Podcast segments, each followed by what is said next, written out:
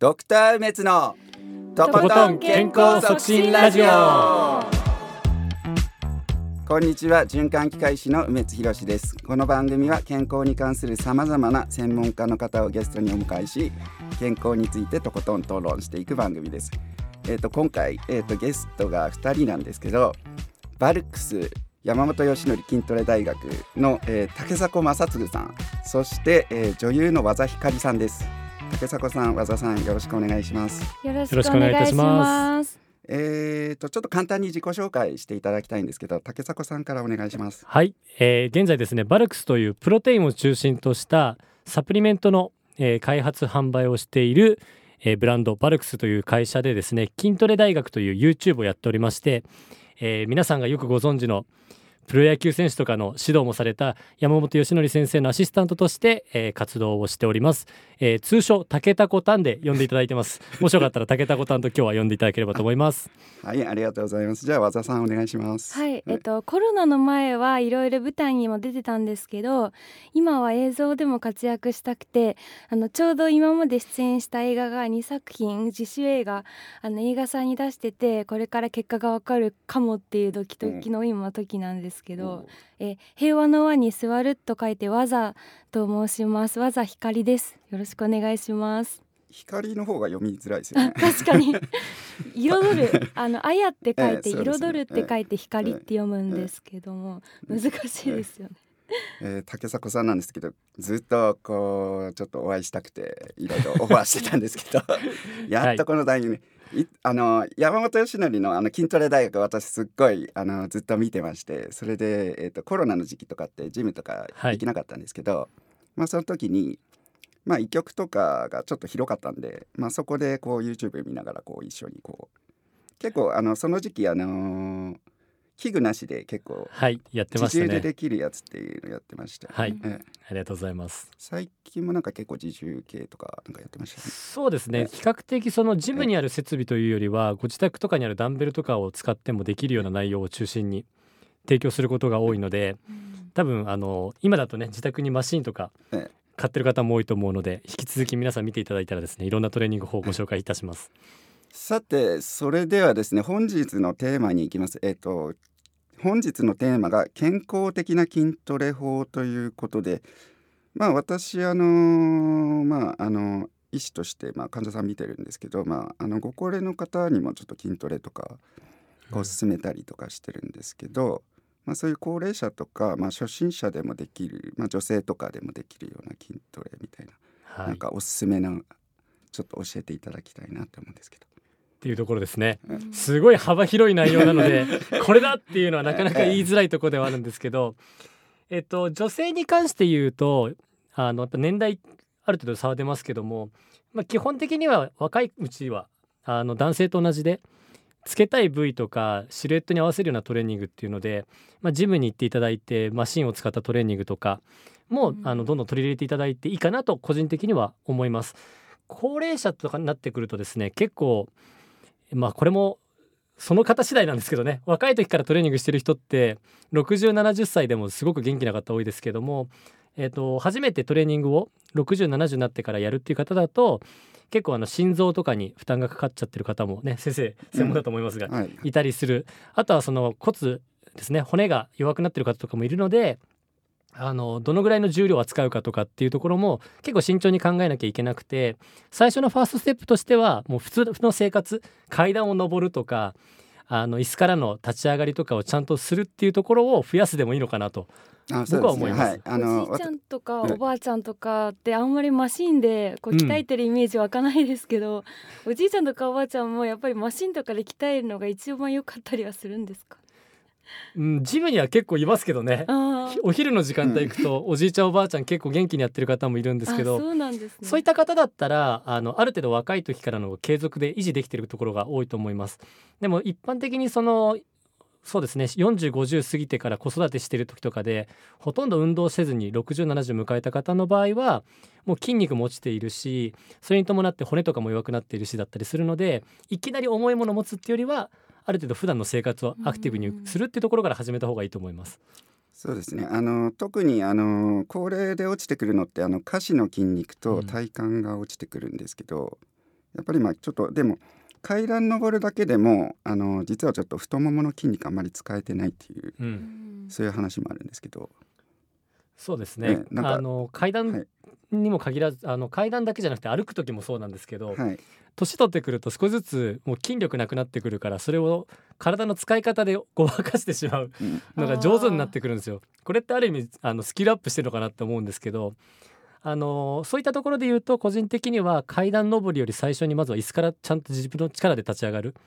あの手をつ例えば膝の上につけずに立ち上がるとかっていうところをやってみるのもいいかなと思います。うん。はい、大体そういうのって、えっと、私は大体3 1日30回やってねっていう風な指導してるんですえーけど、結構な数。そう。いや30回なんではちょっとやってもらおうかなみたいな、はい、頑張んなんか回数の目安とかそういうのってあるんですか？人によって変わっちゃうんですけどでもはい。一つの目安として1日30回とかそれを30回から35回40回50回って増やしていくっていう目安でいいかなと思います僕も。そうですね。はい。歩き方って具体的にどんな感じの？ほとんどの人はね竹馬竹馬でしたっけ？ええ。昔。棒に両手に棒を持って、ええ。ああいう感じで前につんのめるようにして歩いていく人がすごく多いんですよね。階段登る時とかも基本前につんのめりながら倒れないように何かを掴んでる人が多くてこれを自分で体支えてまっすぐ起き上がった状態のまま足で蹴って歩くっあうん。なるほど。ていうのを身につけてほしいなって思いますね。えっと最近私あのふくらはぎの筋肉ちょっとはい。少し、あの筋筋肉の張りみたいなの残ってて、うん。でえっとふ歩いたり階段登ったりしてるから全然捉えなかったんですよね、うんうん今もちょっと残ってるんですけど、はい。その時にそういう歩き方しました。しますよね。あの足首動かしづらくなってるから前に倒れて歩くんですよ。でもこれ実を言うとすごく楽な歩き方でもあるのでそれをあえて逆ですね。かかとを例えば踏んでえ。かかとで後ろに体を蹴り出すようにして歩く後ろじゃないかかかとを踏んで体を前に押し出すようにして歩くみたいな教え方したりするんですけどその自分でしっかりとお尻の筋肉とかを使って前に移動させるっていう感覚で歩けるようになってくるとかなり体の使い方変わると思います。うんなるほど女性の方もでもあのヒールとか履いてるとなんかそういう歩き方多いですね。かなって思うんですけど、カツカツカツって走りますよね。そっかじゃあトレーニングするときはちゃんとヒールじゃなくてあの階段そうですちゃんと靴履き替えてやんないと多分ジムでヒール履いたら怒られるあそうですね。ジムでヒール履いてたら。それもそれでなんか違う筋肉鍛えられそうですけど、ああまあそうですね。確かに。でも女性の方の場合そのトレーニングの時っていうのはバランス崩すと危ないからヒールを履くっていうのは僕もお勧めしないんですけどあの普段の生活の中でヒールを履いた状態で例えば前に前傾する、まあ、よく僕らでデッドリフトみたいなあ動きやるとかあと場合によってはデッドリフトって何ですか？あとねデッドリフトってお辞儀するような状態で一回上半身体を前に倒して、はい。そこから下にあるものを持って持ち起き上がるあようなエクササイズっていうのかな？がデッドリフトっていうんですけど。あすごい名前。そう。あの多分名前の由来は戦争の時代に死人をこう担ぎ上げるうん。動作から確か取ってるはずなんですけどね。そういうエクササイズとかをあえてヒールを履いた状態でやるとその自分のヒールを履いた時の姿勢っていうのが自覚しやすくなるんですね。ねなので僕は個人的におすすめだしクライアントにもやってもらいます。あそれはいいですねあそうなんですねヒールを履いた状態で自重スクワットやってもらったりとかへおーー結構足のライン変わるんですよ。スッと綺麗になったりします。デッドリフトはい。じゃなくてじあのヒールを履いた状態でヒールを履いた状態でデッドリフトとかですね。あはい。デッドリフトもするんですね、はいええ4月からジムに通い始めたんですね、はい。それで、えっと、5月くらいからあのちょっとベンチプレスやったりとか、はい。あのまあ、デッドリフトもやったりとか、まあうん、スクワットしたりとかあとマシンでやったりとか。で一応最初あの50キロはい。ベンチで上げて結構へえあのすごい不安定だったんですよ。初めてやるときそうですよね。人一人分。そうですね。まあ和田さんくらいはこう楽にな感じの、なんなんですけどそれででもやってると今えっとこの間やった時60回が60キロがはい。8回上がったのでお2ヶ月ぐらい2ヶ月ちょいぐらいでで10キロぐらい。そうですねねはい10キロぐらいアップしてああいいペースだなっていうふうな感じでで数値つけてると、はい。例えば60キロ8回だと次60キロ10回うんうんうん。目標にしたりとかでんなんかこう数値でしっかりつけてると、あ結構楽しいかもっていうふうな感じで今やってますね。それはもう完全に山本先生の教えですね。ちゃんと記録を残しましょうっていう。記録今アプリとかあってなんかアプリでやるとあのすメモ帳とか僕ちょはいっとめんどくさいからこう アプリでピッピッてやるんですけど、はい。そうするとあの履歴がしっかり残ってるので、うん。あこれ便利だなってアプリ使ってますそうですね。今のは本当にすごくアプリも進化したので、種目名も昔は自分で追加できなかったのが追加できるようなやつがあったりとかあそうですね、はい、自動的に計算して僕も追加できますね。1回しか上がんないっていうああのね。重さって大事なんですけどその数字勝手に計算してくれるやつがあったりとかえ。いいやつ多いですよね。そうですね。えー、竹迫さん筋トレ歴でいうと10年ぐらいなんですか？筋トレ初めて筋トレしたのは実を言うともう高校1年生ぐらいでやってはいたのではい。うんそうするとまあ人生の半分以上筋トレはしてることになるんですけど 年齢バレますねこれね。年齢ではあの本なんかで公開されてたので。サブチャンネルで勝手にえ身内が喋っちゃいましたね。隠してたんですけど。はい。でもあのその選手として今現在はその筋トレ大学っていう YouTube の方で山本先生と一緒にこうプロを目指すっていうのを今やっていてそこで結構トレーニング方法とか考え方だいぶ変わったので今の体を作るのに約2年半ぐらいですねうんていうところです。もともとフィジークの選手ってあのなんかでネットで見たんですけど。実はね最初ボディビルスタートなんですよ。あそうなんですか？65 キロ級っていう当時だと一番軽い階級でやってました。2年ぐらいですねステージ出てます。うん。